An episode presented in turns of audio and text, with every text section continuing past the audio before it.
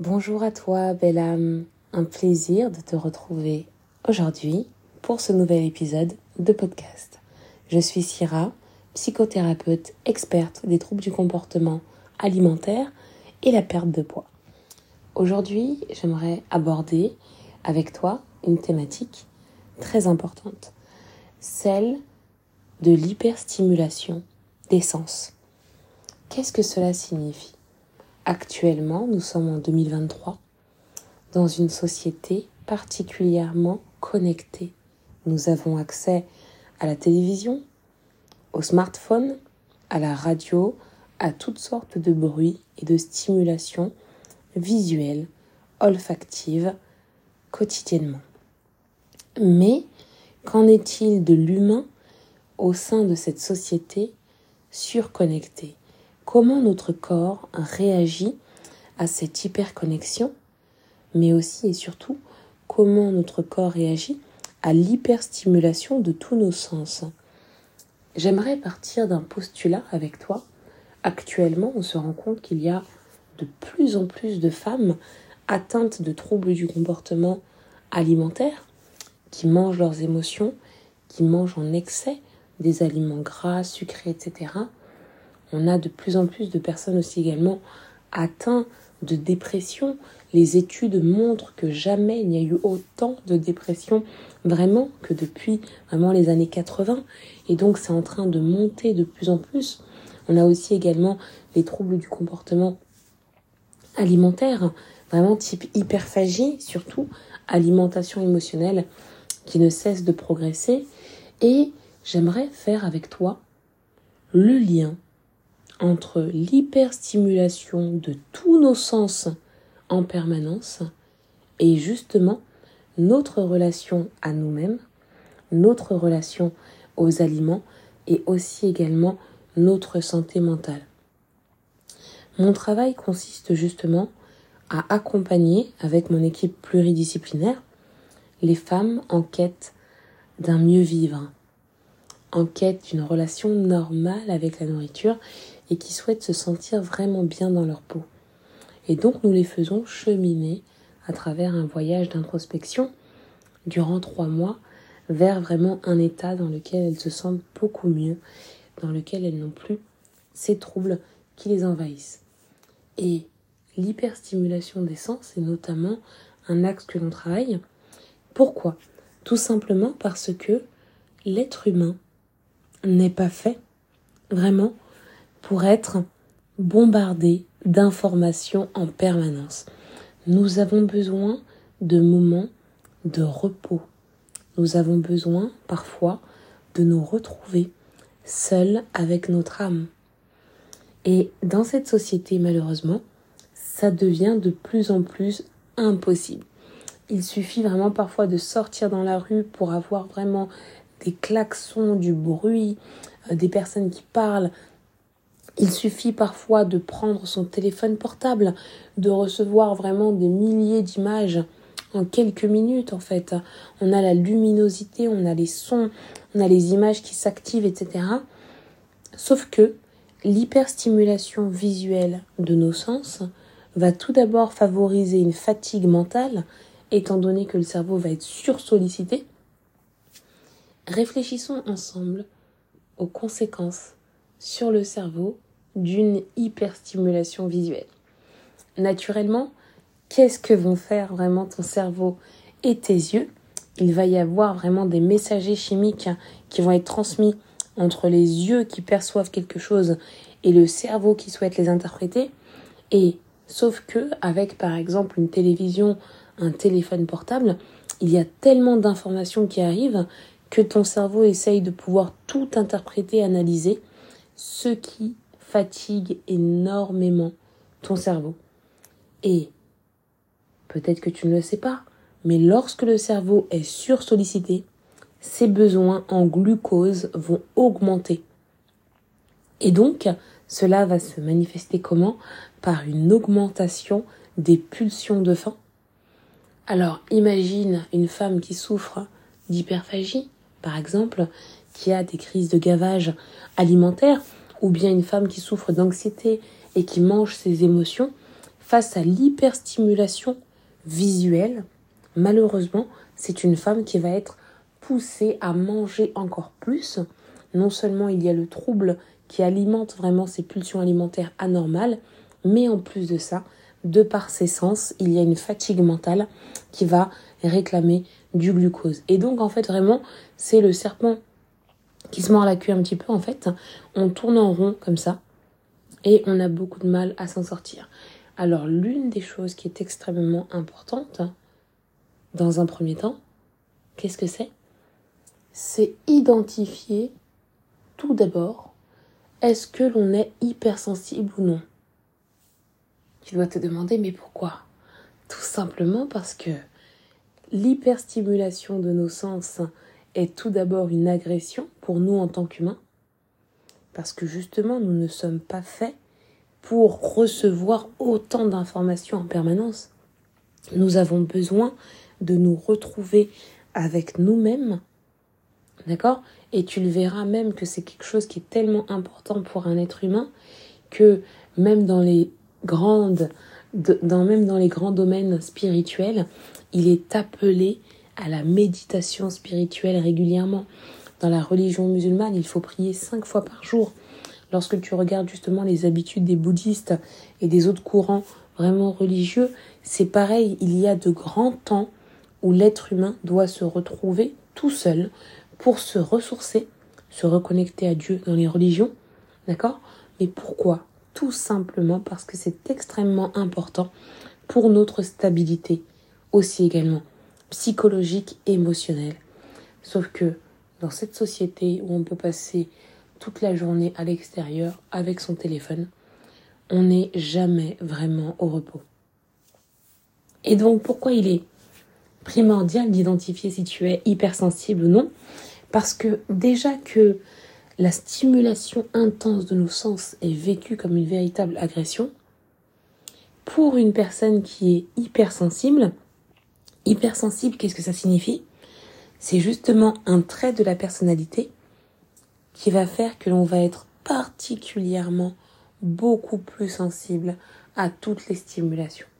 On va ressentir encore plus intensément l'arrivée de tous ces stimuli sonores, visuels, olfactifs. Et donc une personne hypersensible va aspirer comme une éponge encore plus tout ce qui arrive de l'extérieur. Connaître son hypersensibilité, c'est aussi vraiment prendre conscience qu'il y a tout un travail à faire pour être adapté à son hypersensibilité. Étant donné que c'est un trait de personnalité, ça ne se soigne pas, ça ne disparaît pas, mais on peut tout à fait apprendre à vivre de façon équilibrée avec. Déjà, premièrement, tout ce qui est détox digital, petit à petit. Dans tous les cas, pour tous les humains, c'est important, mais c'est même encore plus important pour une personne qui est hypersensible. Et tu vois, par exemple, tout ce volet de l'hypersensibilité, c'est quelque chose qui est travaillé en profondeur, vraiment, avec toutes les personnes que j'accompagne, parce que c'est une chose qui est primordiale. Et je vais t'expliquer pourquoi c'est important de faire un travail sur l'hypersensibilité dans le cas des troubles du comportement alimentaire par exemple.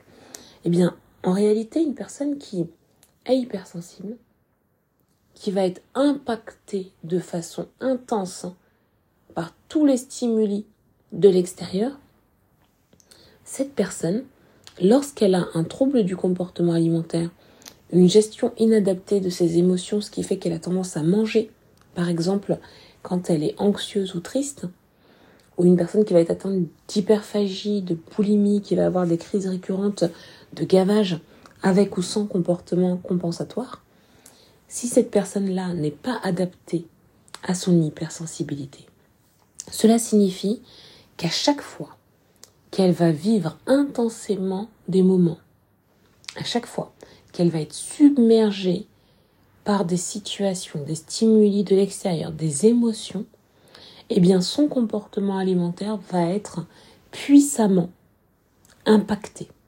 Et donc on a des rechutes d'hyperphagie, on a des personnes qui mangent encore plus leurs émotions, vraiment des personnes boulimiques aussi qui n'arrivent pas du tout à s'en sortir, mais parce qu'en fait, elles ne sont pas adaptées à leur hypersensibilité, malheureusement.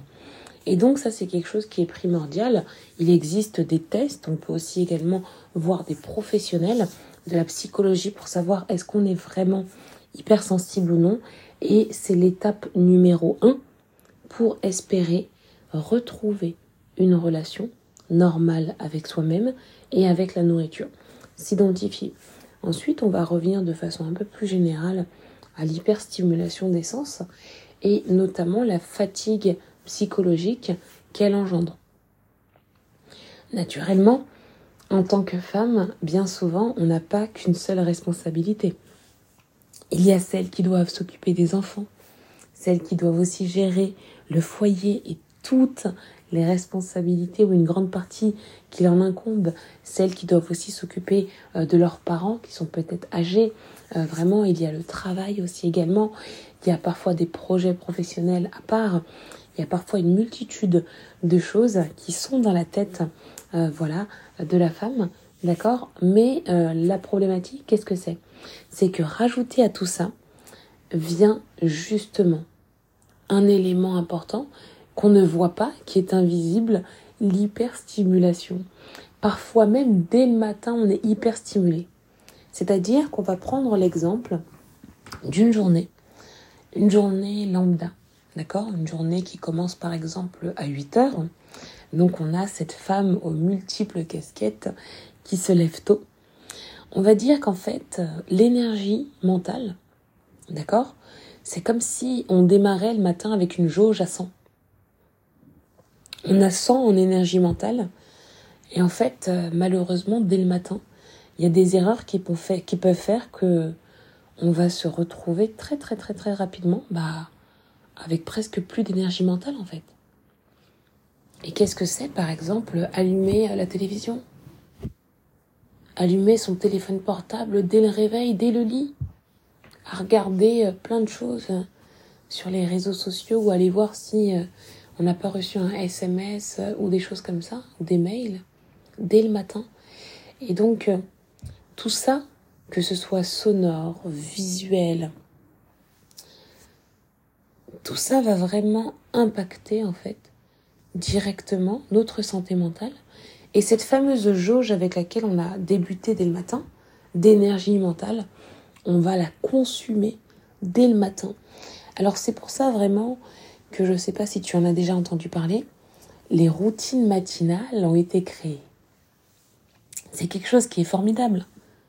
Bien sûr, les routines matinales du 21e siècle, il n'a pas été dit, mais les routines matinales ont été copiées de la religion. Et oui, parce que bien avant, des millénaires avant notre arrivée, il existait déjà. Ça existait déjà qu'il faut se réveiller avant l'aube pour se connecter au Seigneur. Et puis au XXIe siècle, ça a été repris sous le nom de routine matinale, cinq minutes le matin pour changer ta vie. Il y en a de plus en plus, il existe beaucoup de noms. Mais partons vraiment de l'idée générale. En faisant abstraction de l'aspect spirituel, que si tu es croyante, tu as compris que c'était très important. Mais au-delà de tout ça, le message qui est véhiculé, c'est que en réalisant des actions le matin centrées sur soi-même, alors nous sommes dans les meilleures dispositions pour réussir notre journée, réussir notre vie. Et moi, je te dirais même, le matin, en te concentrant sur toi, sur ton âme, sur ton bien-être, tu es dans les meilleures dispositions pour réussir ta journée, limiter ton hyperstimulation et préserver le bien-être de ton âme, et surtout progresser vers une relation normale avec la nourriture. Et tu l'auras compris, ma vision du comportement humain, de la santé mentale, de la relation à soi, implique énormément de choses. Ce n'est pas que le comportement qu'il faut aller euh, observer et sur lequel il faut agir. Par exemple, que ce soit dans mes accompagnements en perte de poids ou en trouble du comportement alimentaire, la routine matinale que j'ai créée est inclue. Pourquoi Parce que justement, lorsque l'on souhaite réussir sa vie, le matin est une période extrêmement importante. Bien sûr, il y a tout l'aspect spirituel des croyants qui sont appelés à se réveiller tôt le matin pour se connecter au Seigneur et pratiquer leur adoration. Mais ensuite, il y a d'autres actions à réaliser pour être bien avec soi-même, se connecter en profondeur à soi et surtout cultiver cet état de sérénité qui est extrêmement important. Donc tout débute vraiment euh, le matin et c'est quelque chose que je transmets vraiment à travers une formidable formation vidéo qui est inclue dans tous mes accompagnements. Et tu dois te dire, mais est-ce que c'est incontournable vraiment le matin de prendre ce temps pour soi?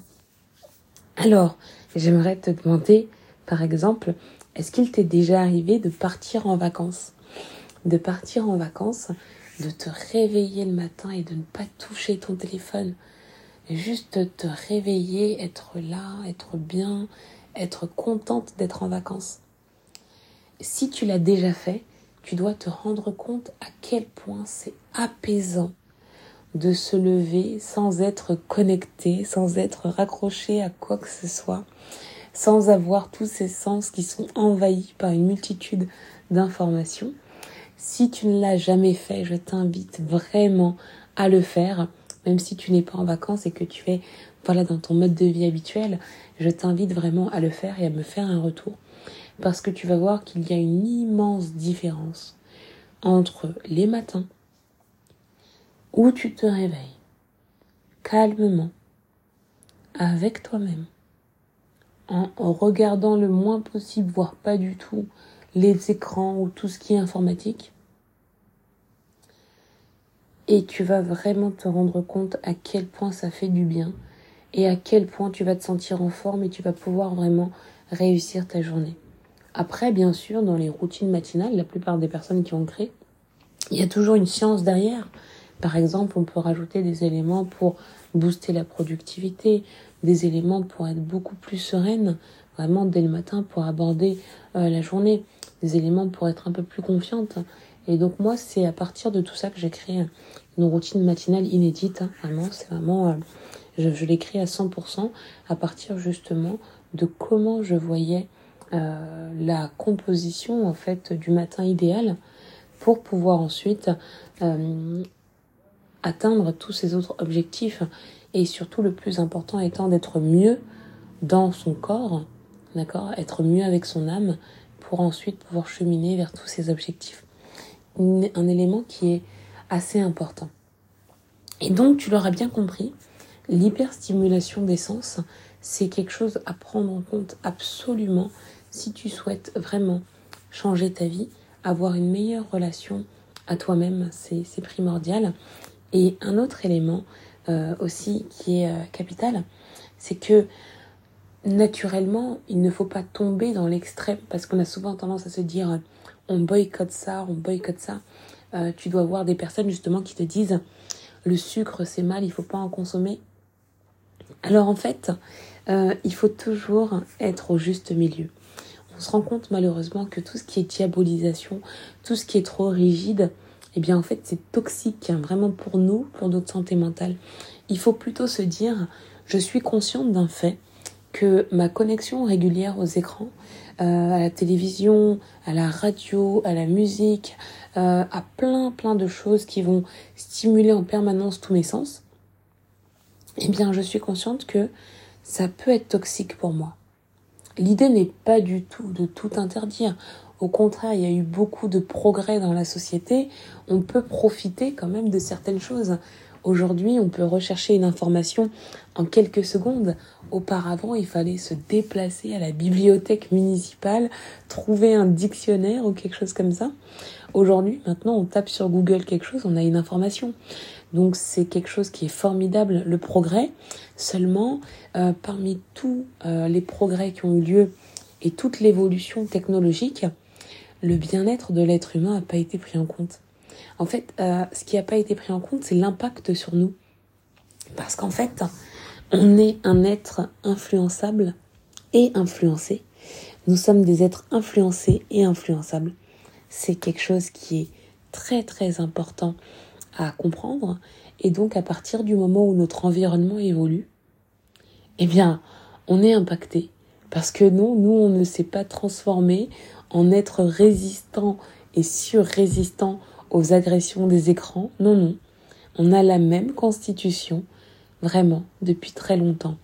Par contre, on doit prendre en compte que certes, toute l'évolution technologique de la société a un impact très positif, voilà, sur nos compétences, sur ce qu'on peut faire mais a un impact aussi négatif sur notre santé mentale, sur notre comportement alimentaire, parce que on, a tendance vraiment avec la fatigue mentale à manger davantage, à ne pas être en mesure vraiment d'avoir une relation adéquate avec la nourriture. Ça ne fait que exacerber les troubles du comportement alimentaire. Alors on prend en compte tout ça et qu'est-ce qu'on fait? Tu vas te demander qu'est-ce qu'on fait aujourd'hui? Moi je pense qu'il faut encadrer l'utilisation des réseaux sociaux, euh, l'utilisation de son téléphone, de la télévision, de l'écoute euh, de musique ou de l'écoute de quoi que ce soit, il faut l'encadrer, c'est-à-dire avoir un temps précis pour ça. Se dire par exemple, ah bon bah moi euh, par exemple à la pause de 10 heures au travail, voilà, pendant 30 minutes je vais être sur mon téléphone, etc. Et puis 30 minutes le soir. En fait, c'est quelque chose qu'il faut encadrer. Parce que tant qu'on va avoir cet accès illimité euh, comme ça, à scroller en permanence, en permanence, on ne sait pas ce qu'on fait, on écoute la radio, on regarde la télévision, on regarde encore autre chose. On écoute, on écoute, on écoute, on ne peut pas rester ses oreilles sans, euh, pour les personnes qui écoutent de la musique par exemple, sans musique, etc. On est sans cesse hyper stimulé on a cette fatigue mentale qui est là en permanence. Alors que quand c'est encadré, on a des créneaux définis, et eh ben on limite l'hyperstimulation. L'esprit retrouve le repos. On se repose. Notre cerveau est beaucoup moins actif et va donc naturellement beaucoup moins réclamer de glucose. Et on est dans une société actuellement où beaucoup souhaitent perdre du poids, Beaucoup souffrent d'ailleurs de l'excès de, poids hein, à travers les circonstances de la vie ou les troubles du comportement alimentaire. Et je pense qu'il faut petit à petit véhiculer dans la société que toute manifestation qui arrive à l'être humain n'est pas liée qu'à un seul facteur. Parce que bien souvent, là, on a une immense tendance de la livraison de repas minceurs à la maison, on a une immense tendance des substituts de repas, des barres céréalières qui sont partagées, qui nous sont transmises. On a une immense tendance des plans alimentaires, là, à tirer l'haricot, euh, régime, etc. Mais sauf qu'en fait, l'aliment qui finit par arriver dans notre bouche, d'accord, y est arrivé parce que il a été influencé par une multitude de facteurs. Et en réalité, si on n'arrive pas à aider l'être humain à vivre avec son temps, à vivre correctement dans son environnement, à se connecter et percevoir parfaitement tous ces facteurs. Si on ne permet pas à l'être humain d'être bien avec lui-même, alors on peut lui donner des substituts de repas, des plans alimentaires, des régimes, je ne sais pas quoi, ça ne fonctionnera pas.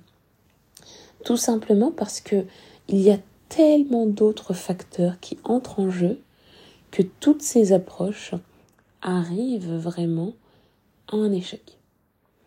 Et donc c'est pourquoi vraiment aujourd'hui, avec mon équipe pluridisciplinaire, on essaie au maximum en fait vraiment de, faire comprendre ça aux personnes, c'est-à-dire que on souhaite avoir un changement dans sa vie, alors il faut inévitablement faire un travail à de multiples niveaux, avec au cœur bien sûr la relation à soi, l'apaisement de l'âme aussi également, et cette si belle reconnexion à soi-même parce que dans cette société, on est happé un peu partout, on finit par s'oublier.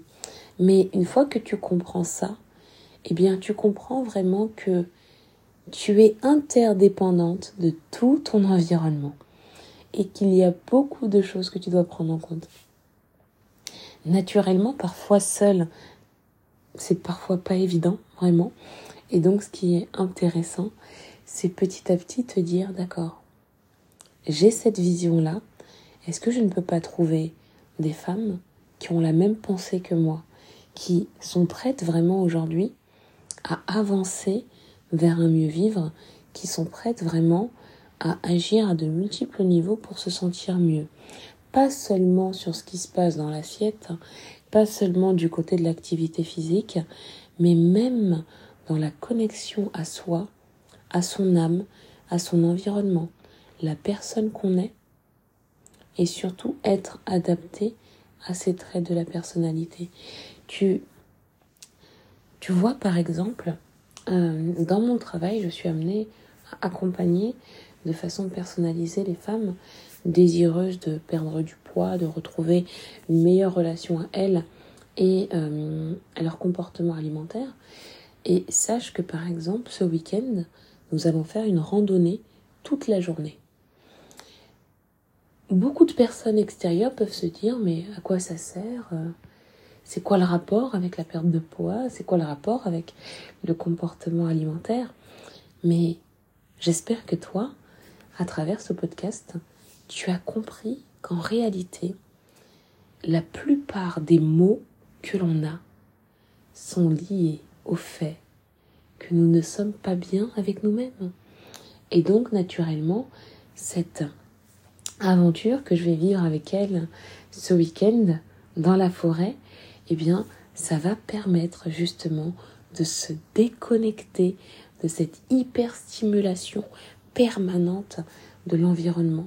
Vraiment, ça va permettre vraiment de prendre conscience qu'en réalité, on a besoin de très peu de choses pour être heureuse, d'accord? Et donc en fait, je vais faire d'une pierre dix coups, c'est ce que j'appelle vraiment parce qu'en une action, je transmets euh, différentes choses. Et donc c'est très important de se retrouver avec soi-même, se reconnecter à la nature.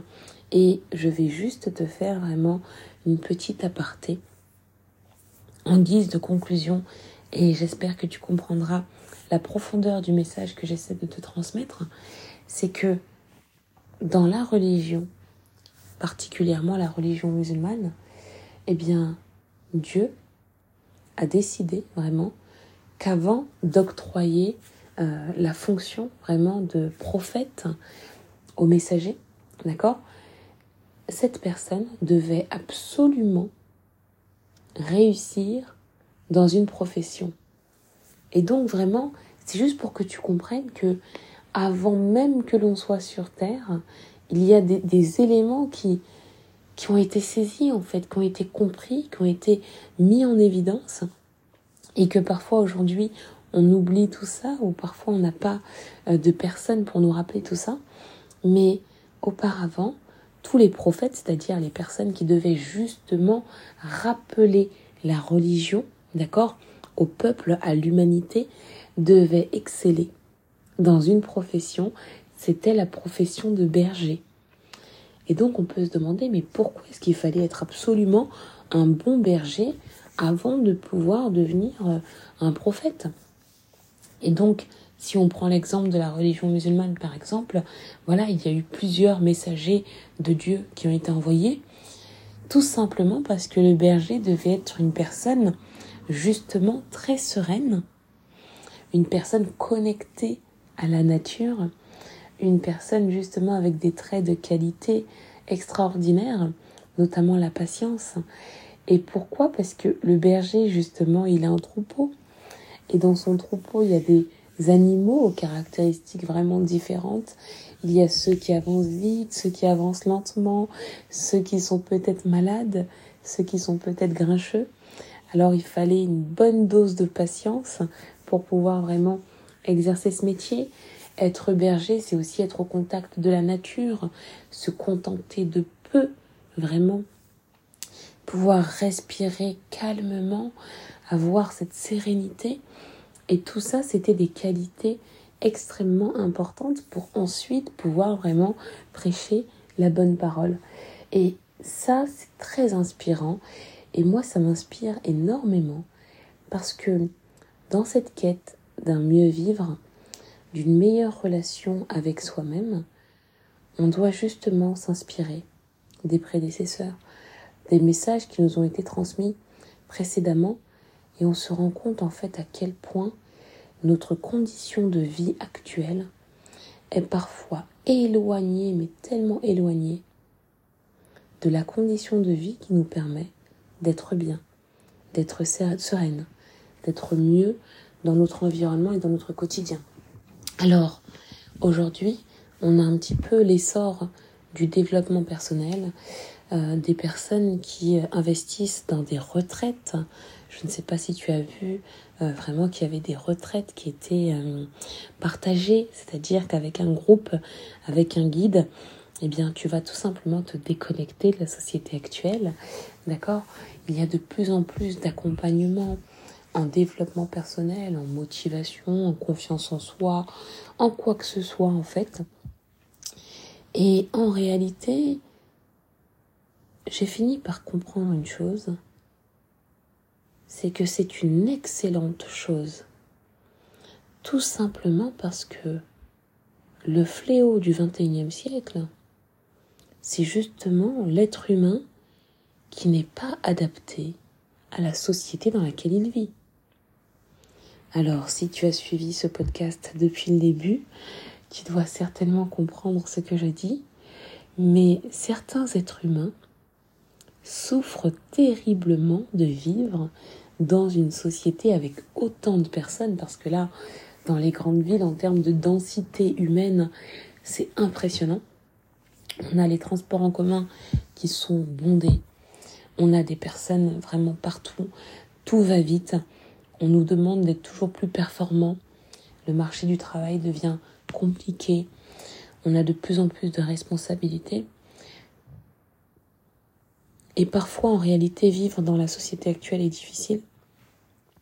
Alors, moi, j'encourage toutes ces initiatives de retraite spirituelle, de sortie, déconnexion, de séminaires sur les problématiques que rencontre chaque personne. Tout simplement parce que c'est la clé. Ce sont des solutions qui sont là pour faciliter la vie des êtres humains. Et je me souviens vraiment que les bonnes amies à moi sont vraiment celles qui me recommandent des séminaires. Oh, tu devrais participer à la formation d'un tel, au séminaire d'un tel, à la sortie, à l'événement. Pourquoi? Parce que nous avons besoin d'être rappelés. On a besoin d'avoir ces informations, d'être en connexion avec d'autres, de se former, d'être soutenu, d'être épaulé. Tout simplement parce que plus que jamais, il est difficile de vivre en notre temps actuel, vraiment. Parce que la technologie avance à une vitesse grand V mais l'adaptabilité de l'être humain ne progresse pas aussi rapidement. Alors là, on est à un tournant assez décisif dans lequel on souffre dans cette société. Et donc, pour moi, c'est très important d'organiser des activités, proposer justement des solutions aux femmes pour leur permettre euh, de vivre mieux dans cette société parce que il est tout à fait possible de bien vivre avec son temps et il est tout à fait possible de retrouver une relation normale avec la nourriture, perdre l'excès de poids. Et tout ça nécessite de se considérer comme un tout. Un tout connecté, influencé, dépendant de son environnement, de ses émotions, de l'état de son âme aussi également.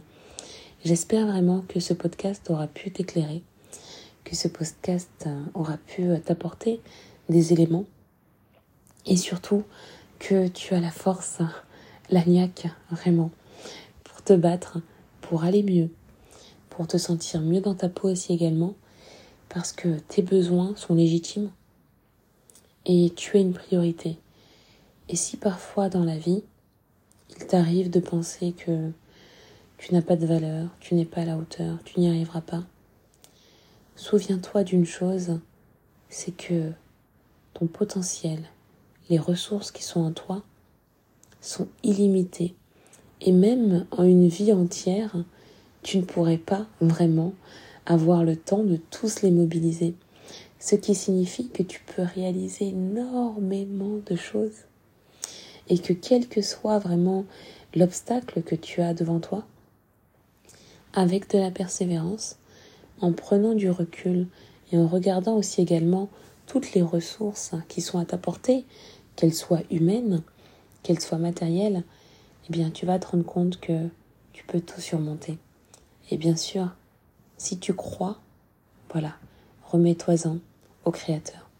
Prends bien soin de toi et puis n'hésite pas à me faire un retour sur ce podcast, ce que tu en as pensé, d'accord, s'il a pu vraiment t'apaiser et t'apporter des éléments pour progresser.